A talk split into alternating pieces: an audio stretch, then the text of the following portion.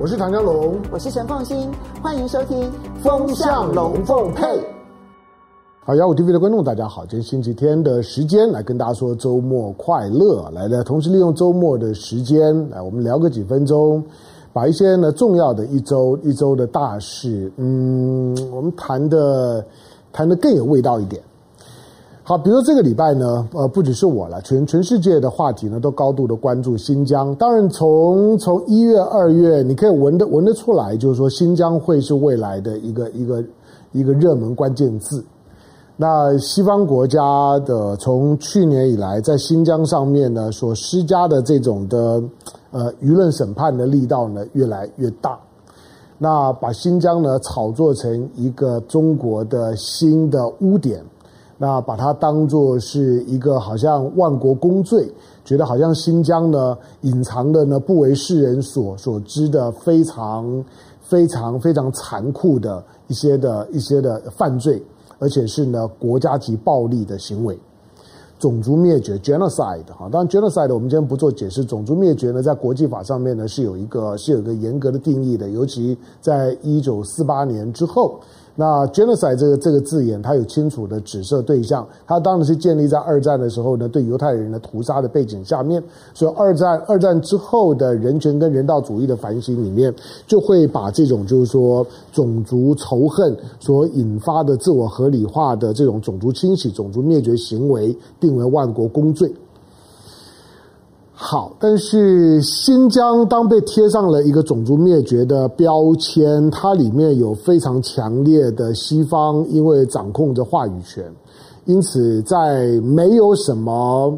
没有什么足够的或者没有什么可靠证据的情况下面，种族灭绝这些字眼呢，也都朗朗上口。我们分两个部分来看呢，我们我们先来看台湾，台湾到到底台湾的蔡英文政府到底是怎么去思考新疆问题的？这我们待会儿说。那我们先来看一下大陆方面呢，是是准备如何去处理新疆的。呃，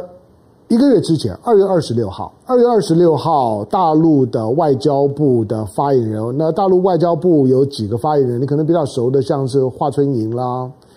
那另外呢，像还有像像像这汪汪文斌，汪文斌呢，呃是比较成熟的、比较斯文的。那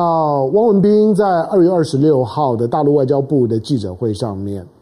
呃，面对提问的时候呢，汪文斌有谈到新疆问题。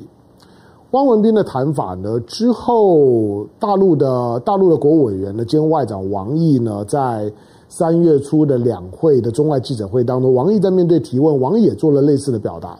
好，不过汪文斌的那个讲话呢是比较完整的。我把我把汪文斌的讲话的重点，因为因为在当时那一个月之前呢，像新疆的问题还没有像现在这么热，所以大部分人可能也没有太太在乎。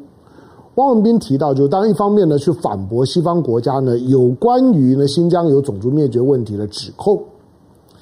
那汪文斌的汪文斌的那个那记者谈的谈的重点呢，其实第一个就是说欢迎啊各界，欢迎各界呢组成代表团呢到新新到这个新疆的参访，类似的这样的一个表达呢，呃，王毅之后呢也表达过欢迎各界组团呢到新疆参访。那但是呢，希望不要戴着有色的眼镜。好，那为什么现在才开始欢迎他？不是，他说其实第二个就是在过去几年。过去几年，呃，已经有最少有一百多个国家的一千两百位以上，呃，包括了包括了政界、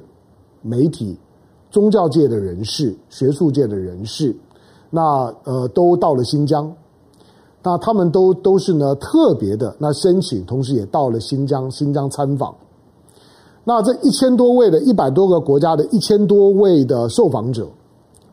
包括宗教团体。到新疆的访问完了之后，他说都得到了跟西方国家所宣传的新疆非常不同的印象，没有种族灭绝问题。那汪文斌的说法就是说，希望大家呢，呃，如果对新疆呢好奇有兴趣的，那都可以提出申请。那中国大陆为为什么不主动的邀请呢？诶，后面是汪文斌讲的第三点，他说中国大陆其实。因为到最近，你看到的是从欧盟、从加拿大，尤其从荷兰，那陆陆续续呢，都发动了一些以欧盟为名，以就是说呢个别国家为为名，对于呃中国有关于新疆的种族灭绝的问题的谴责，甚至制裁。好，但是在早在上个月的时候呢，汪文斌就已经讲了，他说其实中国方面，中国方面很早就已经对于欧盟跟欧洲国家，那呃提出了邀请，欢迎呢。以欧盟或者个别国家的身份，可以组团到新疆参访。与其呢在没有到过新疆谈新疆，谈的呢好像非常的非常的兴奋，用台湾的闽南话讲，公个脆个砖铺，好像呢自己对对新疆多熟一样。那你为什么不来看看呢？那你不要把新疆想的好像好像呢是龙龙潭虎穴，好像不得其门而入。没有啊，我邀请你，欢迎你来。好，但是呢，呃，汪文斌讲的就是说，虽然中国很早就提出邀请，但是呢，到现在为止，不管是欧盟或者个别国家都没有给予呢正面的回应。那为什么谈新疆谈得这么热闹，但是中国呢邀你到新疆访问的时候，你们却都没有来？汪文斌有解释说，呃，有一些他们不知道为为什么，但是他说有一些呢，呃，对于新疆的参访呢，提出了很多不合理的要求。比如说，特别侧重在他们想要跟跟一些呢疆独，或者说是呢一些一些呢一些新疆的，因为因为暴恐，因为恐恐怖行动而被被逮捕、被判刑、在坐牢的这这这些人，换句话说，有一些的团体，那总是特别提出说，他们呢要跟这些人见面，而且特别甚至只想跟这些人见面。那汪文斌说，这个其实对中国就很很不尊重了。那个是恐怖主义团体，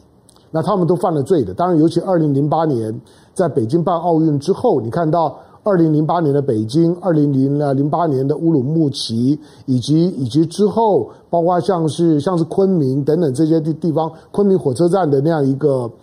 一个一个一个疆独的恐怖主义分子的那个屠杀事件。那是用用用大刀长刀啊，在在车站的大厅啊，在非常强烈的那种视觉震撼的情况之下，大规模的砍杀屠屠杀，昆明火火车站的事件，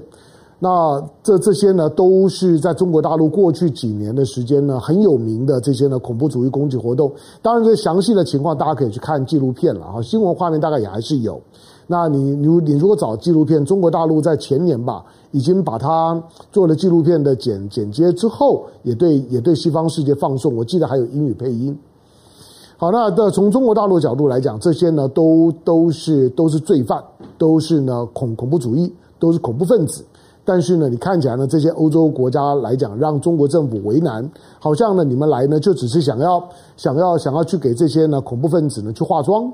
那要要去要去凸显呢，要去把让这些呢恐怖分子，那么就取得国际声量，然后呢，然后呢提高呢他们的他们的道德性。那这个呢，中国呢就就不答应了。换句话说呢，汪文斌的意思就是说，中国并没有回避，让让大家来来新疆看一看，看一看你有没有所谓的种族灭绝，因为种族灭绝必须按照法律国际法的定义呢，是部分或者是全部。对一个种族、对特定种族的屠杀，或者是呢血统的清洗，血统的清洗，比如说上个世纪九零年代的波士尼亚，波士尼亚的那个血统的清洗就是很明显，因为有大规模的、大规模的波士尼亚，波波士尼亚虽然在巴尔干半岛，可是它基本上是一个穆斯林为主的国家，那有大量的穆斯林的妇女，那被强暴，被塞尔维亚的这军队啊、军人啊强强暴。那强暴呢，就就是呢，让让他们怀孕，然后呢，让他们生生下更多的、更多的这些呢混血儿。那这是一种的一种的种族血统的清洗的手段。这当然是呢，当然是非常的、非常的残忍、非常的惨绝人寰的这种暴力行为。好，但是呃，对于这种呢，拿拿刀子砍杀，以以以宗教或者说或者说呢这种的种族或者独立为名所进行的恐怖主义，在国际社会也是万国公罪呀。换句话说，今天的中国是说，我并没有排斥你们来呀，但是你们来了之后呢，如果说要对中国政府提出很多极端的要求，觉得好像我答应你就是应该呢，把新疆当作是你的一个炒作中国人权的舞台，那也不是这个样子。好，这个分寸呢，要怎么拿拿捏？总之到目前为止呢，中国方面呢，已经呢公开的表达，已经到了外交部长的层级，说欢迎欧洲欧盟。的这些呢成员提出来新疆参访的邀请，中国欢迎，但是不要戴着有色的眼睛。而到目前为止，欧洲欧盟国家并没有正式的提出邀请，可是制裁已经到了。这个制裁除了欧盟在欧盟欧盟的制裁当然很特别，当然大家说在天安门事件之后，欧盟呢欧盟首度寄出来的制裁，严格讲啊，就是天安门事件的时候还不算有欧盟。它顶多只能够算算算是呢，算是欧盟的欧盟的前身。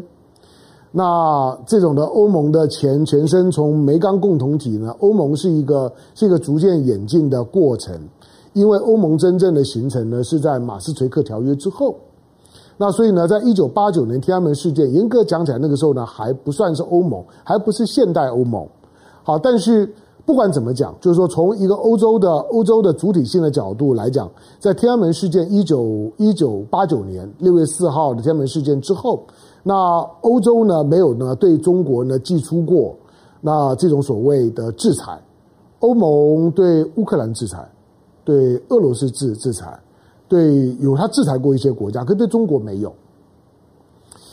好，那因此呢，这当然是一个中欧之间，尤其去年底呢，中欧刚刚谈成了就中欧的全面投资协定，中欧关系看起来呢是柳暗花明又一村，可是呢，时隔两个月，那欧盟的制裁就就来了。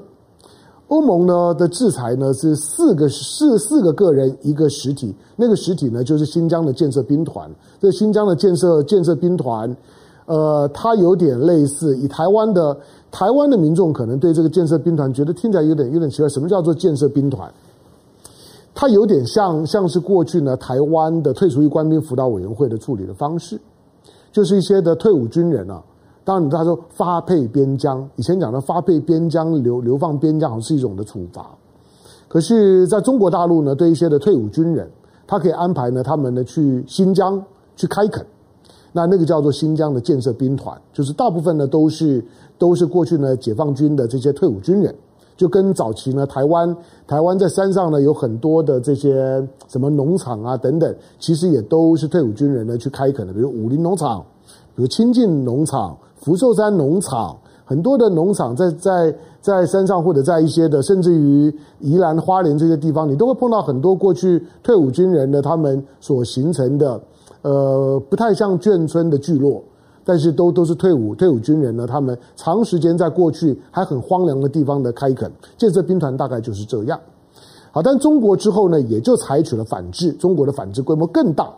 当然这不是规模大小的问题，而是中国的反制里面呢，直接的包括了五名的欧洲议会的议员。那这里面比较比较值得探索的是说，那中国难道不怕得罪欧洲吗？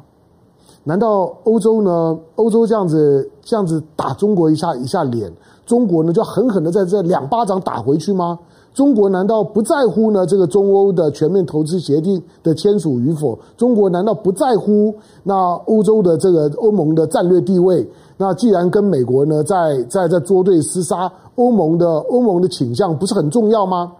可是中国的反应就是很强烈。因此，严格讲，欧呃中国的反应比中国的中国的制裁的内容重要。换句话说，中国不但没有忍气吞声，没有呢呃我们以为的小不忍则乱大谋，相反的呢，中国呢碰到像是新疆这种的中国认定的内政问题，而且认为你没有任何事实的根据。而完全用西方的西方的价值，再加上西方的想象，就给中国定罪这件事情，那我不客气，我全面反应，而且呢加倍奉还。你制裁我四个，我制裁你十个；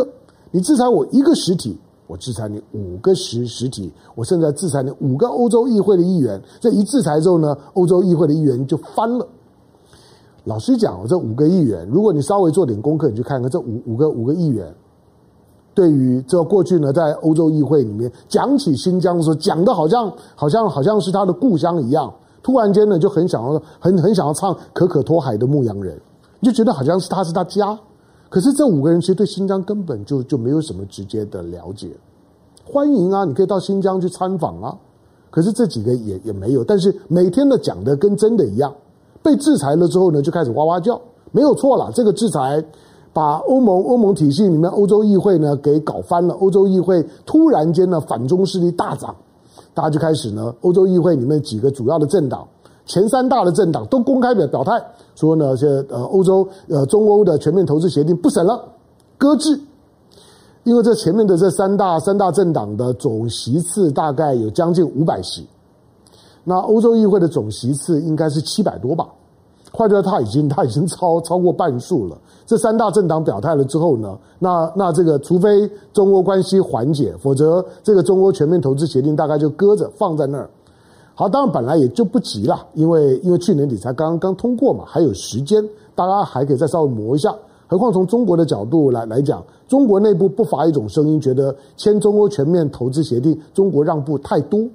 所以中国内部其实是有这种声音，你不要以为中国觉得说啊，这个中国投投资协定不签对中国伤害很大，不是，那个是呢政治呢跟跟跟经济的问题。从经济的角度来讲，中国全面投资协定签了之后，中国内部呢是有一些呢反对的声音，觉得说让这么多，这不公平吧？所以觉得中国呢是不是让步太大了？好，那这时候呢缓一缓，中国看起来呢也没有什么太大的压力。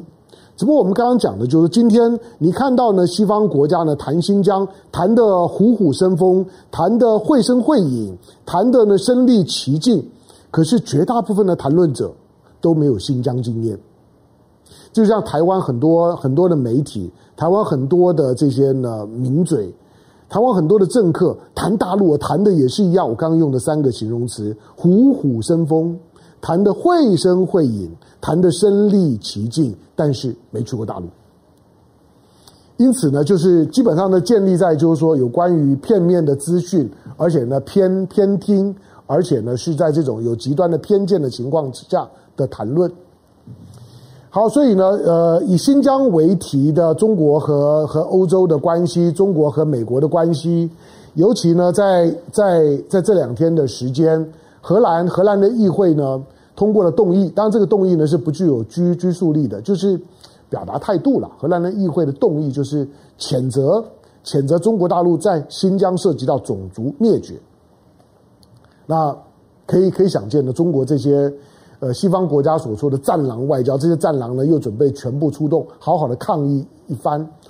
对，有的时候我在我在想，以我们的个性啊，因为在台湾生活的个性，我我觉得，哎，就是。同样的一一句话，同样一个意思，有很多表达的方式嘛。话也需要讲得这么的直白，然后然后这么的这么的悍嘛？就中国中国的外中国的外交外交体系啊，长时间以来呢都讲大白话，反正反正就就是那种就就是朋友来了有好酒啊，敌人来了有猎枪。那那种就是呢，如果好，OK，我一定呢对你好上好上加好。但如果呢你对我呢不礼貌不客气，那我也绝对不会忍，我一定把你怼回去。好，那这种的表达方式在外交场合，这种高来高去的外交语言，那大家会觉得说好像也没有必要吧？不过我告诉你，中国大概就是这个样子。中国中国它的它的外交文化已经成型了，就是如果如果你踩到它的红线。中国大陆是标准的底线，底线思维，所以底线思维就是我把我的红线画得很清楚在前面。我告诉你，这些这这个红线呢，是我我的一英寸都不会让，一公分都不会让的。而踩到红线之后呢，你道歉；踩到红线，如果你还还啰嗦，那我就翻脸。这种叫做红红线底线思维。那中国大陆一直都保持这样态度，所以接下去一定一定会进一步的去去跟欧洲一些的国家呢去 argue。当然呢，继欧盟、继加拿大、继荷兰之后，会不会再有其他的国家会再循着所谓的新疆的种族灭绝的这个议题，然后呢，去对中国大陆呢进行某种的谴责，或者说是呢抵制制裁？不知道。但是欧盟跟荷兰对中国来讲，终究是有些特殊的意义。荷兰不要忘了，我刚刚讲种族灭绝 （genocide）。是一个万国公罪，那荷兰就有意义了。那知道，国际刑事法庭在荷兰。换句话说，如果这万国公罪要按照国际法审理的话，要按照罗马罗马规约呢去审理的话，那国际刑事法庭是在荷兰。所以，当荷兰的政府那以动议的方式呢，在谴责中国的时候，嗯，那个呢是有一些不同的象征意义。好，不过呢，我我我认为呢，呃，有关于新疆的问题呢，经过一段时间，尤其在我们前两天提到了王毅现在呢的中国的。国务委员兼兼外长王毅正在中东访问。当中东六国访问完了之后呢，等到等到这些呢伊斯兰国家、穆斯林国家，不管什叶派、逊尼派的主要的大国都表态完了之后，那个时候再来看西方国家如何去去自圆其其说，再再说吧。不过台湾呢，台湾面对新疆问题的时候，你有没有觉得，呃，好，唐唐湘龙或者陈凤进去，啊，我们谈很多，而且谈的时候呢，我我觉得当当我要做很多的功课了。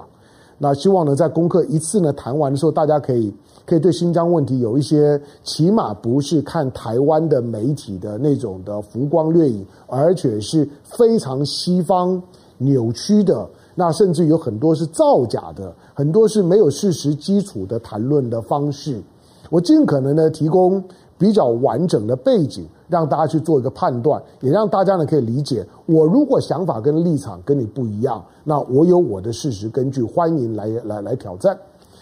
好，那呃，但是除了像像是唐湘龙这样谈之外，你会发现其实台湾的官方对新疆几乎都不讲话，这不对吧？我的意思就是说，台湾的绿媒。或者台湾的一四五零，台湾的网军，台湾的在台大我的母校的这个，就是说呢，这个 PTT 上面的这么多流化的网友们，你们难道都没有去去做一件事情吗？多做一些事情，就就是去 push 我们的蔡英文总统，应该应该针对新疆问题、新疆的种族灭绝问题，尤其你看呢，Joe Biden 除了说新疆是种族灭绝之外，他对台湾其实也下了很多的功夫啊，你不回报一下吗？我们的蔡英文政府是不是应该透过外交部或者是陆委会开一个盛大的记者会？蔡英文总统亲自主持谴责，跟在荷兰、跟在跟在欧盟、跟在美国后面，跟在 HMM 后面，跟在 BCI 后面谴责中国大陆、北京的政府在新疆的种族灭绝作为。你们应该鼓励蔡英文政府这样做啊！为什么没有？而没有人就没有人鼓励，而蔡英文政府好像对新疆的问题。也就沉默。呃，二零一九年，当民民进党呢在在玩玩香港，把把香港呢玩死了、玩烂了之后，当时的香港的这些的嗯蓝草，香港的这些的黑豹，香港的港独，很多大概都会觉得他们在台湾会会得到盛大的欢迎跟温暖，请问有吗？香港，西方国家都已经放弃香港，都举行告别式了。但是这些蓝草把蔡英文的选票呢，制造了极大的恐慌，把蔡英文选票打到八百一十七万票。这些呢，攻在民进党的香港的蓝草部队、黑豹部部队，那这些港独，甚至于呢，香港的这些呢民主派所谓的民主派人士，你们有得到来自台湾的关怀吗？台湾的民进党是香港二零一九年的反送中动乱的最大受益者，得到了这么多的好处。请问你们觉得台湾的民进党政府有给香港相对的、相对的这些呢？呃，这些我刚刚讲的这些的反对派、这些的港独分子相对的关怀跟回报吗？会不会很懊恼？会觉得被民进党利用的感觉？我可以告诉你，不只是在过去，未来民进党对香港不会讲话。绝对不会讲话，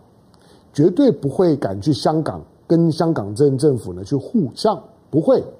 除非选举又要到了。第二个，那那为什么不对新疆讲话？大家如果年纪年纪轻啊，尤尤其在网络上面的网网民们，你回头去查一下，查一下呃，比如说总统府秘书长呃陈菊。陈菊曾经代表蔡英文总统大概有四五次吧，对代表蔡英文总总统呢，面面对外界的询问的时候，最少有五次，陈菊代表蔡英文总统要邀请达赖来台湾访问。西藏的精神领袖达赖要邀请达赖来台湾访问。从呃当年的当当年的这个就是说呢，台湾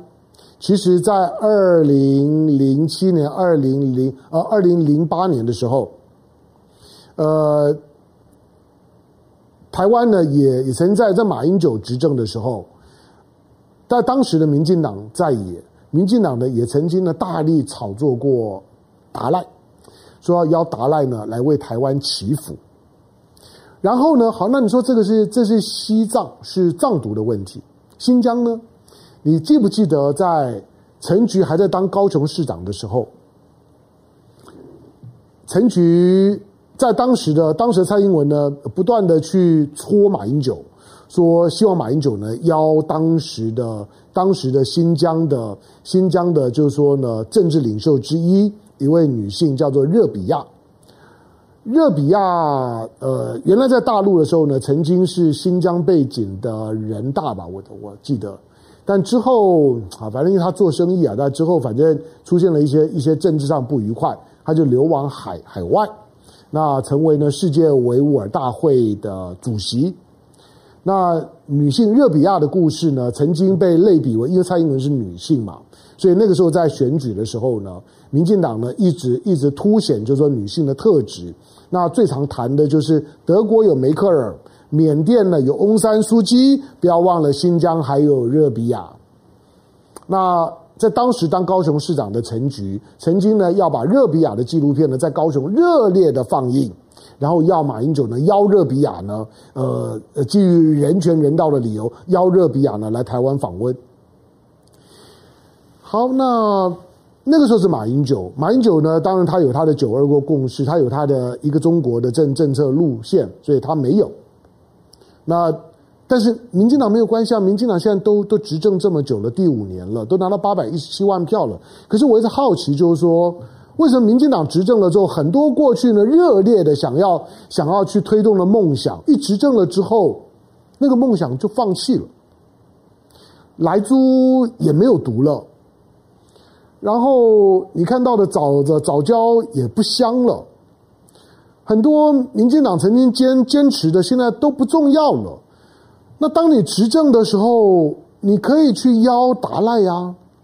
你可以邀热比亚，尤其现在新疆的问题呢这么热，台湾如果这个时候呢，民蔡英文呢去邀呢同样是女性的热比亚来来台湾，陈菊，然后热比亚，蔡英文，然后翁山书记，哇，那个你可以你你可以想见，那个台湾的能能见度瞬间破表。这么好的宣传，就算就算他们说啊，叫客气的说啊，因为什么什么原因我不能来，没有关系啊。但最少大家就觉得台湾很有高度啊，台湾仍然维持着某种道德的喜感。但是为什么都没有提？我也不知道为什么国民党政府呢就不会去戳他一下？国民党可以戳他一下。哎，你们之前不是说要邀达赖吗？你们不是说要邀热比亚？现在可以邀啊。不会邀的啦，当然不会，不会邀，因为有一个故事大家不不知道。那蔡英文，蔡英文政府上任之后啊，当然呃，他手上掌握的资源很多，很多人呢都很多民啊、呃，民进党的官员、民进党政治人物啊，呃，吃香喝辣的，这个收入呢不止翻两番、三番、四番、五番，每个人日子过得好的不得了，因为官位很多。其中有一个呢，民进党之前担任过明代的叫杨黄美信，我不知道大家知不知道。这个叫杨黄美信呢，蔡英文呢指派他呢担任了无任所大使。无任所大使，你可以你可以说呢，就是不分区大使了，反正任务指派。杨黄美信呢，在二零一九年的时候呢，辞掉了这个呢无任所大使。你知道杨黄美信辞掉的理由是是什么吗？杨黄美美信说，他想要呢邀请。二零一九年呢，刚得到呢美国民主基金会 NED 所颁发的人权奖项的世界维吾尔大会的主席叫做伊莎，呃，这个叫做达坤伊莎，邀请他来台湾访问，结果没有想到台湾台湾政府把他列为黑名单，不让他进来。他说他觉得奇耻大辱，所以他就请辞了。这个新闻其实都没有什么人 care 啊。我觉得台湾就是这样不点不不亮。那这个叫叫叫做叫做达坤伊萨的这个呢，世界维吾尔大会的主席，他其实因为之前呢，大陆把他把他呢列为红色通报，就是恐怖团体的红色通报，所以各国确实呢普遍都把他当做特殊人物黑名单。可是美国已经撤销了他的这个红色通通报。那达呃，这个叫叫做达昆伊萨的，他的国籍现在的国籍是德国籍。德国跟台湾是免签的，我们驻德国的大使叫谢志伟。那这个叫达昆伊萨的，他也透过谢谢志伟申请啊。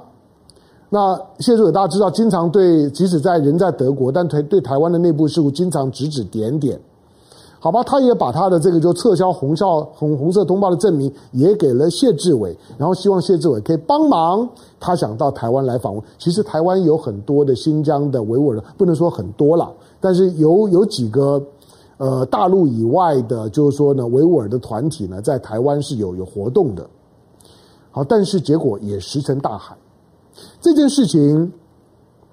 之前谈的时候，可能大家会觉得好冷，没有人关心。可是，当今天呢，台湾虚情假意的在炒作新疆，在关心新疆的时候，难道没有人去问一下，那为什么不邀世界维吾尔大会刚得过美国 NED 颁发的人权奖项的维吾尔大会的主席，或者呢维吾尔维吾尔的精神领袖，我刚刚讲的热比亚，或者呢藏独的领袖呃达赖，或者呢，即使现在呢，现在呢被被。拘押，但是呢，也可以发出邀邀请，就是呢，呼吁为什么台湾的民进党政府不会强烈的呼吁放了黎黎智英，放了黄之锋，他们呢都是无辜的，他们呢都都是民主的斗士，我要邀他们来台湾访问，为什么？台湾叫民进党叫民主进步党，在在今天香港落难，达赖都已经老了，新疆。现在大家都都说种族灭绝了，作为民主进步党，对这些事情都这么的沉默。我可以跟大家讲哦，就像是小孩子，小孩子如果突然变得很乖很安静的时候，你就知道他一定犯了什么错，你不知道。作为一个执政党啊，过去敲锣打鼓的在喊人权、喊民主、喊自由，要要这个要找那个，然后觉得呢，我很我很敢于呢去用这些的人事物去去挑衅或者是挑战北京。那挑挑战中国的底线，但是一执政了之后，现在新闻在热头上面没有声音了，你不觉得很奇怪吗？设立内人而已，首鼠两端而已，讲一套做一套而已。如果真的想要做，今天就可以做。我一直在等，如果之前没有人提醒，这个时候在今天雅虎 TV 唐湘龙提醒。蔡英文政府如果要提高自己的国际能见度，不要忘了那个曾经被你炒作过的热比亚，不要忘了那个曾经被你炒作过的翁山苏姬。翁山苏姬现在是被被拘禁的，热比亚现在是在流亡的。今天你在台湾吃香喝辣的时候，你都忘了他们吗？你忘了香港还有很多人因为你的当选而受苦吗？我不是在揶揄蔡英文总统，可是。总不能让人家让他觉得民进党很无情无义吧？总不能让他觉得民进党就是一个彻底的双标党。作为台湾的执政党，我身为台湾人，如果执政党很双标，我也会觉得很丢脸。大家想想看这件事情。感谢收看今天的雅虎 TV，周末快乐，下回见。